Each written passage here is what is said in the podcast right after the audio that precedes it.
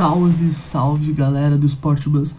Bom, como vocês sabem, hoje, dia 8 de outubro, é quinta-feira e quinta-feira é dia de resumão da rodada.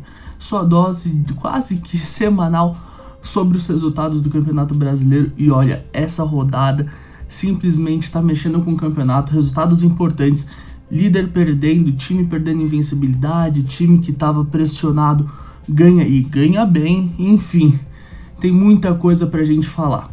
Bom, vamos começar pelos jogos das 7 horas. E já com o clássico, Corinthians e Santos. Timão pressionado, o Santos também não estava naquela fase muito boa no Campeonato Brasileiro.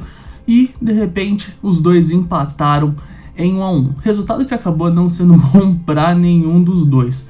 Já puxando ainda nessa faixa do, das 7 horas por aí, o Flamengo recebeu o Esporte de Recife, confirmou a boa fase com gol do Pedro ainda. Olha o que, que esse menino tá metendo gol, é impressionante. O Flamengo venceu por 3 a 0 e se credenciou de vez como postulante ao título, hein? Abre o olho Atlético Mineiro. E também outro jogo importante foi entre Bahia e Vasco. Bahia com Mano Menezes também é outro time que não estava engrenando, precisava vencer, o Vasco também não estava lá muito bem. E olha, 3 a 0 Bahia. Inclusive, Rossi, ex-Vasco, fez o gol. Bom, né? Lei do ex. Acho que eu não preciso falar mais nada. Enfim, foi um resultado muito importante para o Bahia. Outro resultado também que deu já uma aliviada na tabela do Campeonato Brasileiro foi o do Grêmio. Ele enfrentou o Curitiba e venceu por 2 a 1 lá na Arena do Grêmio mesmo.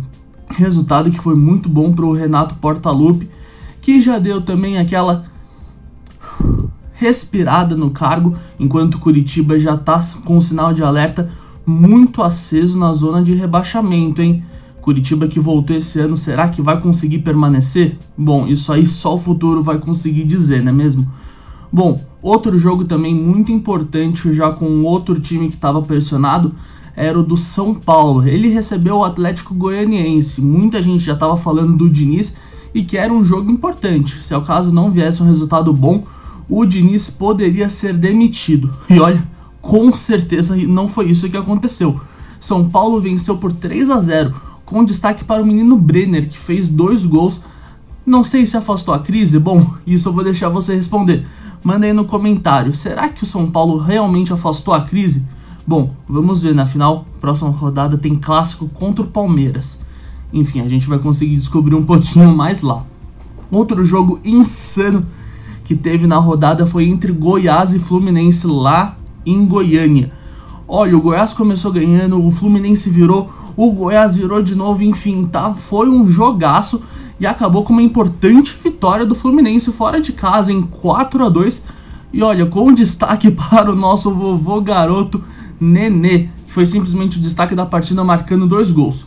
E olha, um dos jogos mais também assim emblemáticos dessa rodada, pode-se dizer assim, foi entre Botafogo e Palmeiras, os dois times que mais empataram no campeonato, porém estavam vivendo situações o tanto quanto diversas, pode-se dizer assim também.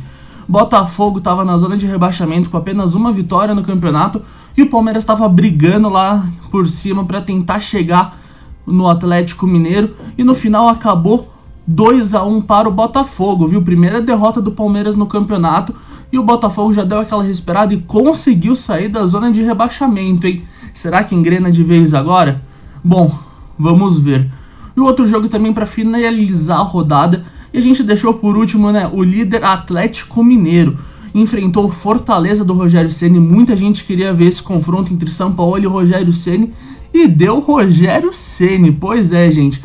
Fortaleza ficou com a mais, ganhou por 2 a 1, uma importantíssima vitória e olha, também foi uma vitória para embalar de vez o Campeonato Brasileiro, já que agora o Atlético né, não tem mais aquela gordura sobrando. O deixou o Flamengo e o Palmeiras já tá também um pouquinho correndo atrás, mas ainda assim, deu uma embolada no campeonato.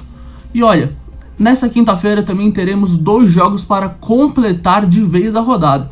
O Atlético Paranaense recebe o Ceará na Arena Furacão às 19 horas e o jogo que fecha a rodada é entre Red Bull Bragantino e Internacional às 9 horas da noite. É isso, gente. Tenham um bom dia. Sou Marcelo Sábio para o Sport Bus.